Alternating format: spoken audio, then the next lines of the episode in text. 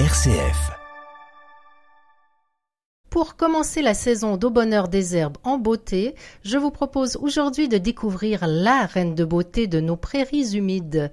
Avec son élégance naturelle et son port altier, cette belle plante herbacée mérite bien son nom de reine des prés. Et pour nous la faire découvrir, qui de mieux que Magali Lugan, spécialiste en plantes médicinales à l'herboristerie Les Herbes Folles à La Rochelle? Magali Lugan, bonjour. Bonjour Annabelle, bonjour RCF. Alors, c'est pas simplement la beauté de cette plante, j'imagine, qui lui vaut son nom de reine des prés. Ah non du tout. Euh, c'était même la plante sacrée des druides et elle mérite bien son surnom d'aspirine végétale puisqu'elle est à l'origine de la découverte de ce médicament.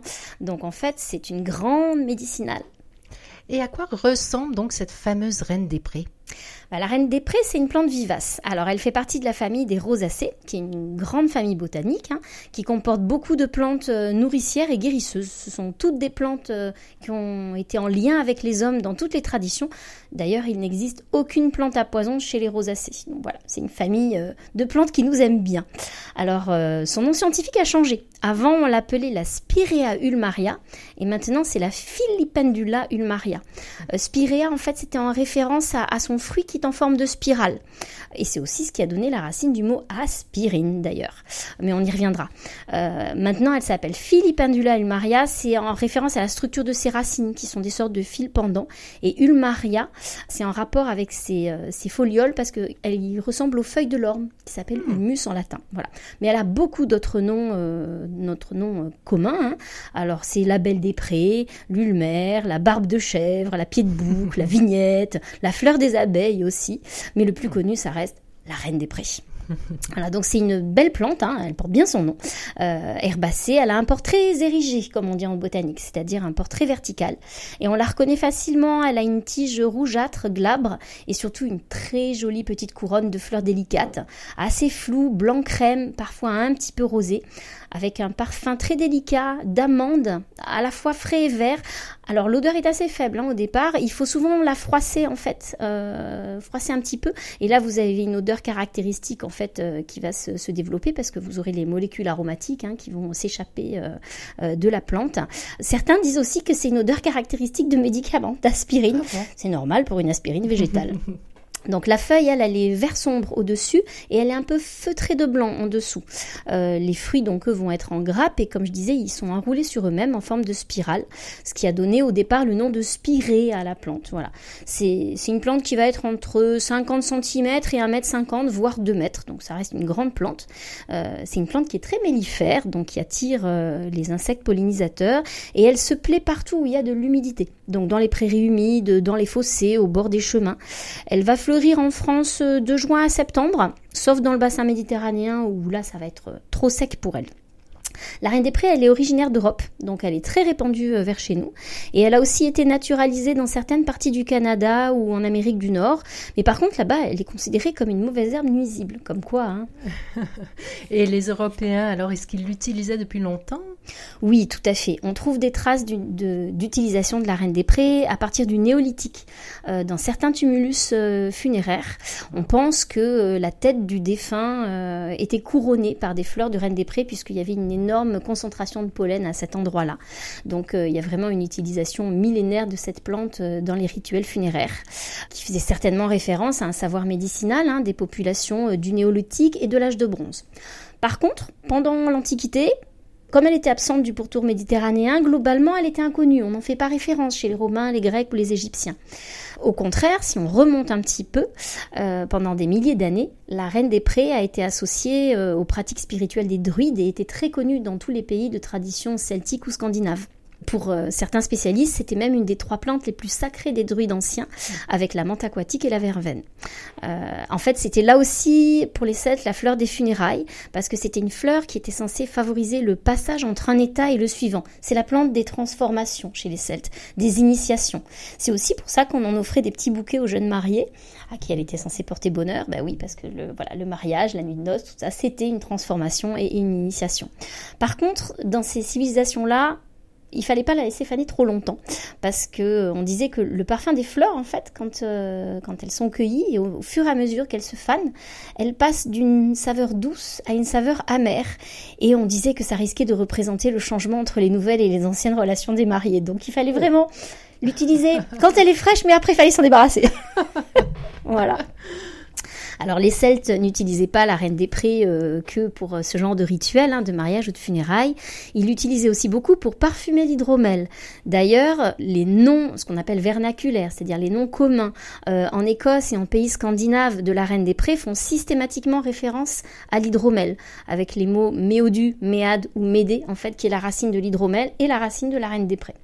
Donc c'était vraiment une, une utilisation très importante. Euh, qui était certainement lié aussi euh, à la présence de propriétés euh, antibactériennes importantes de la reine des prés, qui permettaient du coup de d'assainir l'hydromel en fait, parce que l'eau à cette époque n'était pas toujours très potable. voilà. Alors la reine des prés est une plante qui occupe également une place importante, hein, bien sûr, dans la mythologie et le folklore celte, notamment en Irlande. Alors la déesse irlandaise, d'ailleurs, protectrice des animaux et des femmes, qui s'appelle Ainé, si je prononce bien, est censée avoir donné son parfum à la reine des prés. Et euh, euh, la reine des prés, en fait, euh, son nom gaélique, c'était aussi le nom d'un guerrier très héroïque, en fait, qui, figure dans les récits du cycle de l'Ulster, qui était censé être redoutable au combat, mais qui avait des problèmes de gestion, alors peut-être pas du stress, mais de gestion de la colère, et en dehors des temps de guerre. Et donc, il était très colérique et il pouvait provoquer des catastrophes.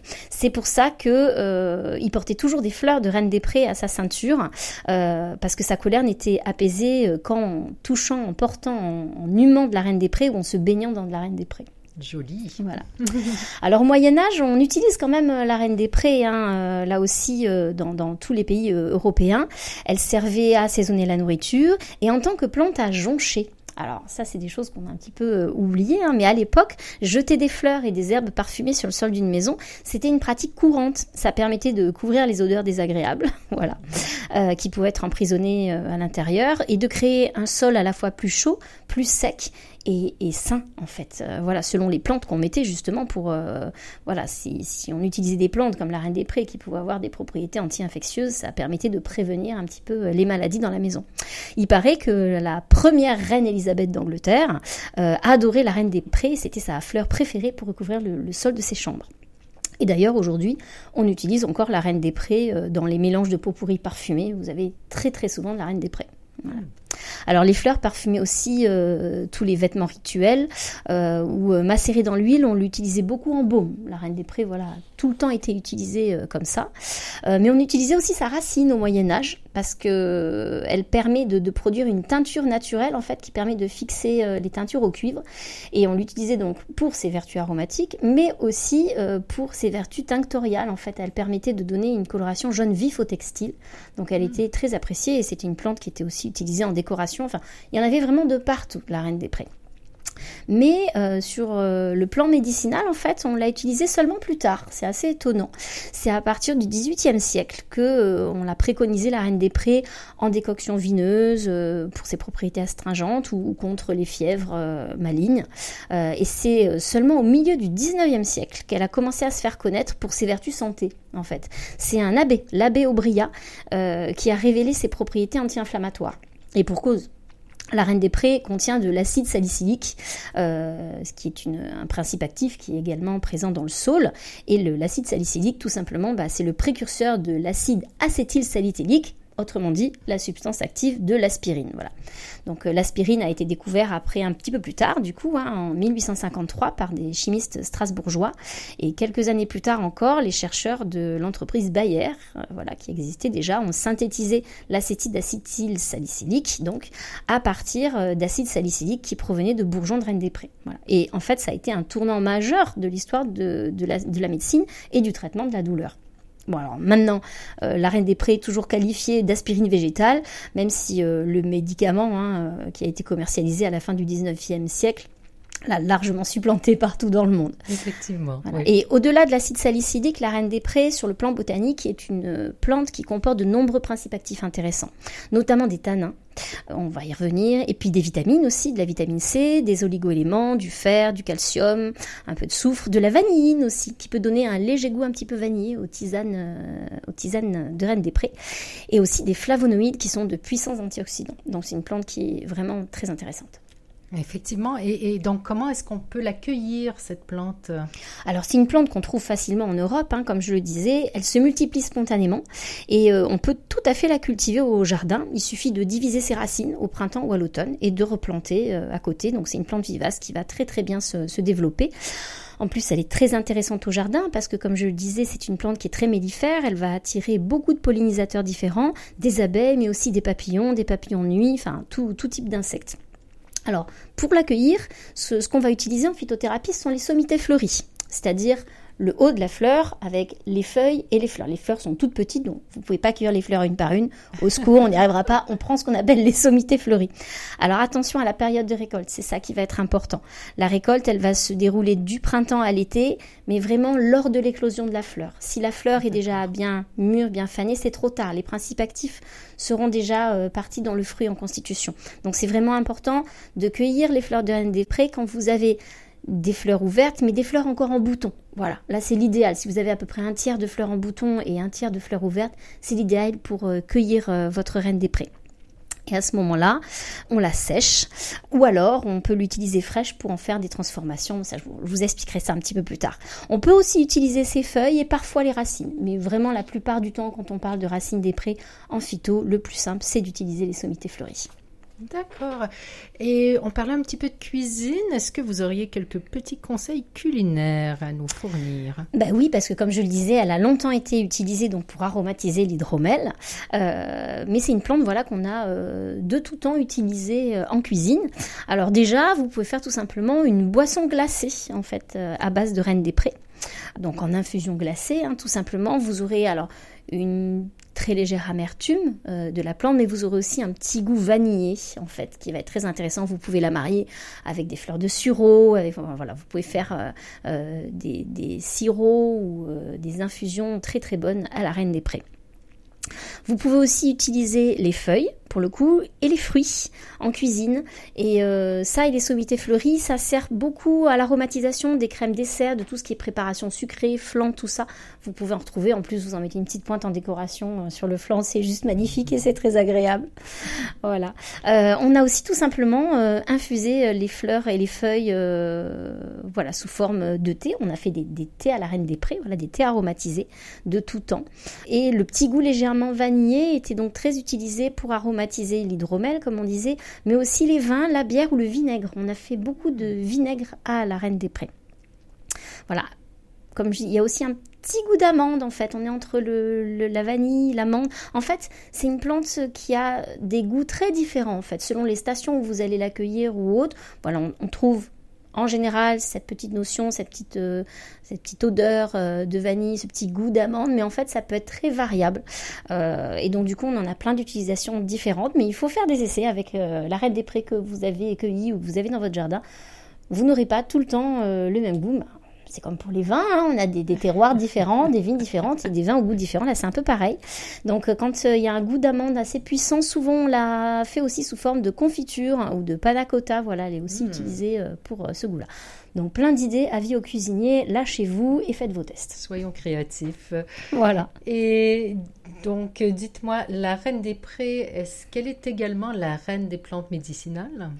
Oui, c'est une grande plante médicinale. Voilà, même si on a commencé à l'utiliser plutôt tard euh, sur ce plan-là, c'est vraiment une plante médicinale de premier plan. En particulier pour ses vertus antalgiques et anti-inflammatoires, hein, puisque c'est vraiment une authentique aspirine végétale, notamment au niveau articulaire. Mais c'est aussi une grande plante diurétique qui nous aide à éliminer en douceur. C'est vraiment une grande dépollueuse de l'organisme. Voilà. Alors, avant tout, quand on parle de reine des prés sur le plan médicinal, c'est pour son côté antalgique. Hein, voilà. Euh, c'est un excellent antalgique naturel. En fait, elle permet d'inhiber certains enzymes qui sont médiateurs de l'inflammation. C'est ça qui va, elle, coupe en fait cette, euh, ce circuit, euh, ce circuit polluant de l'inflammation, et elle a un côté aussi légèrement sédatif. Donc du coup, elle permet de soulager tout ce qui est fièvre, douleur articulaire ou musculaire, douleur dentaire, rhumatisme. On l'utilise beaucoup aussi sur les terrains arthrosiques, les tendinites, la goutte aussi, puisqu'on est sur une maladie articulaire ou encore les maux de tête.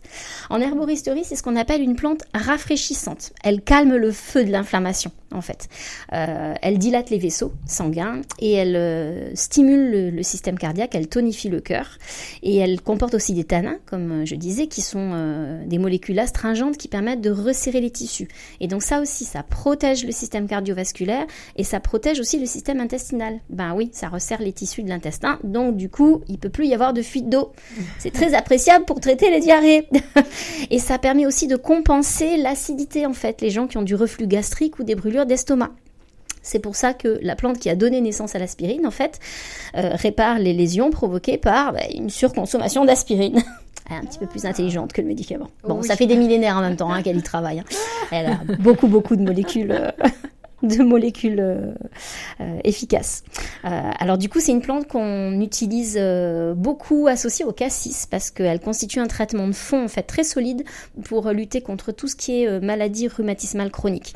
Et du coup, elle permet effectivement de, euh, de remplacer efficacement l'aspirine ou d'en baisser les dosages, ce qui permet d'éviter les effets secondaires de l'aspirine. Parce que du coup, quand on a des grosses consommations d'aspirine, comme vous devez le savoir, on peut avoir des ulcères, des hémorragies du tube digestif. Enfin, voilà, et du coup, voilà, on est sur une plante qui va permettre euh, de compenser ça. Euh, il y a des études scientifiques hein, qui datent des années 90 hein, qui, qui ont prouvé ces aspects-là et qu'elles pouvaient permettre de diminuer la prise d'antalgiques et d'anti-inflammatoires et du coup de euh, de, baisser euh, les effets secondaires euh, de, ces médicaments. Voilà. Donc c'est une plante qu'on utilise beaucoup en mélange. Comme, je disais, on l'utilise avec du cassis, on peut l'utiliser aussi avec du frêne, avec du sureau, de la vigne rouge, de la guimauve, selon les, propriétés qu'on recherche. Si on recherche plutôt à travailler sur le côté diurétique, le côté anti-inflammatoire, antalgique, élimination, voilà. Euh, mais elle, voilà, elle se marie très bien. Ça fait partie de ces plantes qui aiment travailler avec les autres. Alors, c'est aussi une grande plante de l'élimination. Euh, c'est logique en même temps quand on y pense, puisque, comme je disais, c'est une plante qui pousse beaucoup en terrain humide. Donc, c'est une plante qui aime l'humidité. Elle fait circuler l'eau. Bah donc elle fait circuler l'eau, donc euh, elle est dépurative. elle favorise la diurèse, hein, c'est une plante diurétique, c'est-à-dire qu'elle elle améliore le travail des reins, la production d'urine. Voilà. Euh, et du coup, elle permet d'évacuer, du coup, hein, d'éliminer euh, les excès, euh, tous nos déchets métaboliques et en particulier les excès d'acide urique qui peuvent venir se loger dans les articulations et du coup provoquer des crises de gouttes pour les personnes qui y sont sujettes. elle permet de drainer aussi, par exemple, pour prévenir les calculs rénaux, les œdèmes aussi, parce que c'est une plante qui va aider aussi à l'élimination lymphatique. Donc elle va vraiment permettre de limiter la rétention d'eau, mais aussi la cellulite, l'élimination générale de l'organisme, hein, comme on disait, une grande dépollueuse. Et du coup, bah, c'est aussi un bel allié minceur euh, à la rentrée si vous voulez éliminer un petit peu les excès de l'été. Faut penser à la reine des prés. Alors après, c'est pas la seule de ses propriétés. Hein. Comme on disait que c'est une grande médicinale, je vais même pas vous citer toutes les propriétés, mais on ne peut pas ne pas dire que la reine des prés est une grande fébrifuge. Donc en fait, elle permet de lutter contre les fièvres excessives, alors je dis toujours excessive parce que la fièvre, c'est intéressant pour l'organisme. À petite dose. La fièvre, ça permet d'éliminer euh, les virus et les bactéries, mais il ne faut pas que ça monte trop haut. Donc c'est une bonne fébrifuge euh, parce qu'en fait, elle fait transpirer. Elle a de grandes propriétés sudorifiques et elle a aussi des propriétés antiseptiques. C'est une très bonne antibactérienne. Donc ça permet de faire baisser la fièvre, de traiter l'infection, chasser les bactéries. En gros, c'est parfait en cas de petit état grippal ou virus hivernal, euh, voilà, qui vous embête.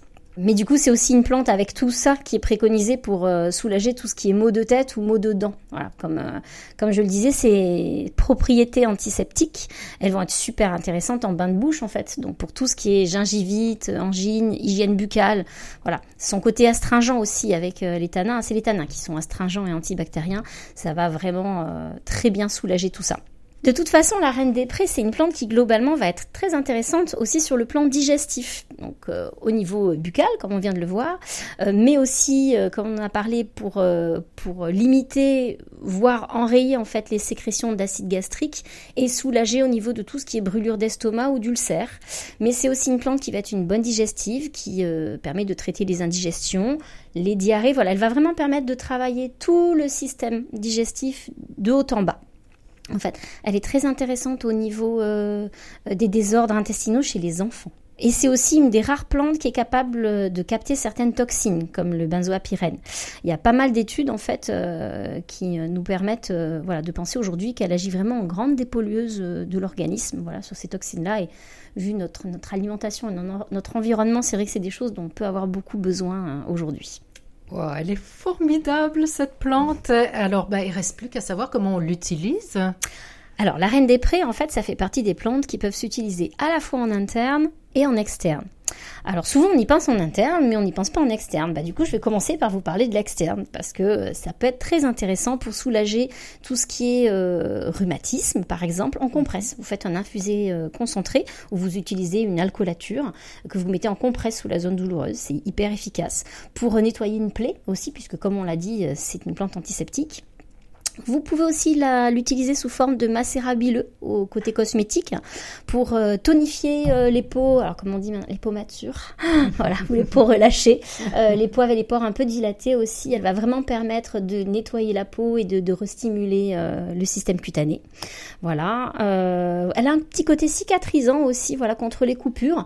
si vous êtes dans la nature, vous êtes coupé sur quelque chose, n'hésitez pas à prendre une, à prendre une feuille de reine des prés, vous lui demandez la permission Bien sûr, avant. Vous, prenez une plante, vous la coupez un petit peu pour en faire euh, sortir le sucre et vous l'appliquez directement sur la plaie. Ça va vous permettre euh, euh, de cicatriser plus rapidement. Donc la feuille, donc à n'importe quelle période de l'année. Voilà, tout à fait. Alors en interne, par contre, les formes privilégiées, ça sera plutôt l'alcoolature, c'est-à-dire l'extraction hydroalcoolique ou la tisane, tout simplement. Donc le remède, remède populaire par excellence. On peut aussi la trouver sous forme de gélules de poudre. Moi, je trouve que les deux formes les plus intéressantes à privilégier, ça sera vraiment la forme liquide, soit euh, alcoolature, teinture, comme on disait autrefois, euh, ou la tisane.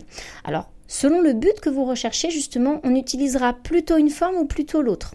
Parce que euh, en tisane, il faut savoir qu'au-delà de 90-100 degrés, les dérivés salicidés vont disparaître. Ils vont être euh, détruits par la température. Donc si vous prenez une tisane de reine des prés pour son effet antalgique, c'est moyen, il ne va pas vous rester grand-chose. À ce moment-là, je vous conseillerais plutôt d'utiliser l'alcoolature parce que les molécules salicylées sont euh, des molécules qui vont être très facilement euh, extraites par le mélange d'alcool et d'eau et du coup vous aurez une bonne concentration et de propriétés antalgiques anti-inflammatoires. Par contre, si vous l'utilisez plutôt pour le côté diurétique, nettoyant, dépolluant, la tisane c'est parfait. Trois tasses par jour en moyenne, c'est-à-dire un litre hein, à peu près à raison de 20 grammes par litre. Voilà. Vous pouvez aussi l'utiliser en hydrolat dans la gourde pour les sportifs, c'est top contre les courbatures. Alors attention quand même, quand vous utilisez la reine des prés, euh, elle a des propriétés anticoagulantes en interne. Euh, donc on l'utilisera avec précaution chez les personnes qui sont déjà sous traitement anticoagulant, parce que là ça peut faire beaucoup. Elle va être contre-indiquée bien évidemment aux personnes qui supportent pas l'aspirine. Elle est parfois, selon les sources, déconseillée aux femmes enceintes ou qui allaitent, mais honnêtement on n'a pas eu d'études montrant qu'il pouvait y avoir un problème. Enfin, dernier point, on vous conseille par contre de la consommer à distance de la prise des médicaments parce que comme je le disais, il y a des tanins et ça peut interférer avec l'absorption des médicaments et limiter l'absorption des médicaments. D'accord. Et j'aimerais vous demander quelle est la symbolique de la Reine des Prés? Eh bien, la symbolique de la Reine des Prés, comme on, l'a évoqué tout à l'heure, on peut la relier à tout ce qui est de l'ordre du changement ou de la transition. En fait, les fleurs de, la Reine des Prés, c'est vraiment, c'est vraiment une fleur du printemps et elle rappelle en fait que euh, le changement est une des grandes spécificités de notre monde et euh, qu'il faut l'accepter et le célébrer. Voilà, la symbolique de la Reine des Prés, on est vraiment là-dedans. Elle va vous inviter à faire attention au changement en cours, à marquer la transition en fait et à ne pas tenter de l'ignorer. Que ce soit un changement positif ou un changement qui vous fait peur, célébrer ce changement. Voilà, que ce soit voilà la puberté, le déménagement, le départ de la maison, euh, un mariage, euh, etc. Quel que soit le changement en cours, la Reine des Prés, elle vous invite à faire attention à ce changement qui est le moteur de la vie. Voilà, tout simplement. C'est aussi traditionnellement le symbole de la paix, de la protection, de la beauté et du bonheur, hein, comme tout ce qu'on a dit euh, tout à l'heure. Et euh, bah, de là à imaginer que le changement apporte le bonheur, il n'y a qu'un pas. C'est la rentrée. Profitons du changement. Effectivement. Bah, écoutez, paix, protection, beauté, bonheur, ça annonce joliment, je crois, cette nouvelle saison radio d'Au Bonheur des Herbes. Je vous remercie, Magali Lugan, de nous avoir fait découvrir la Reine des Prés aujourd'hui. Je rappelle que vous êtes conseillère en plantes médicinales et en produits naturels à l'herboristerie Les Herbes Folles à La Rochelle. Merci Annabelle, merci RCF. Au plaisir.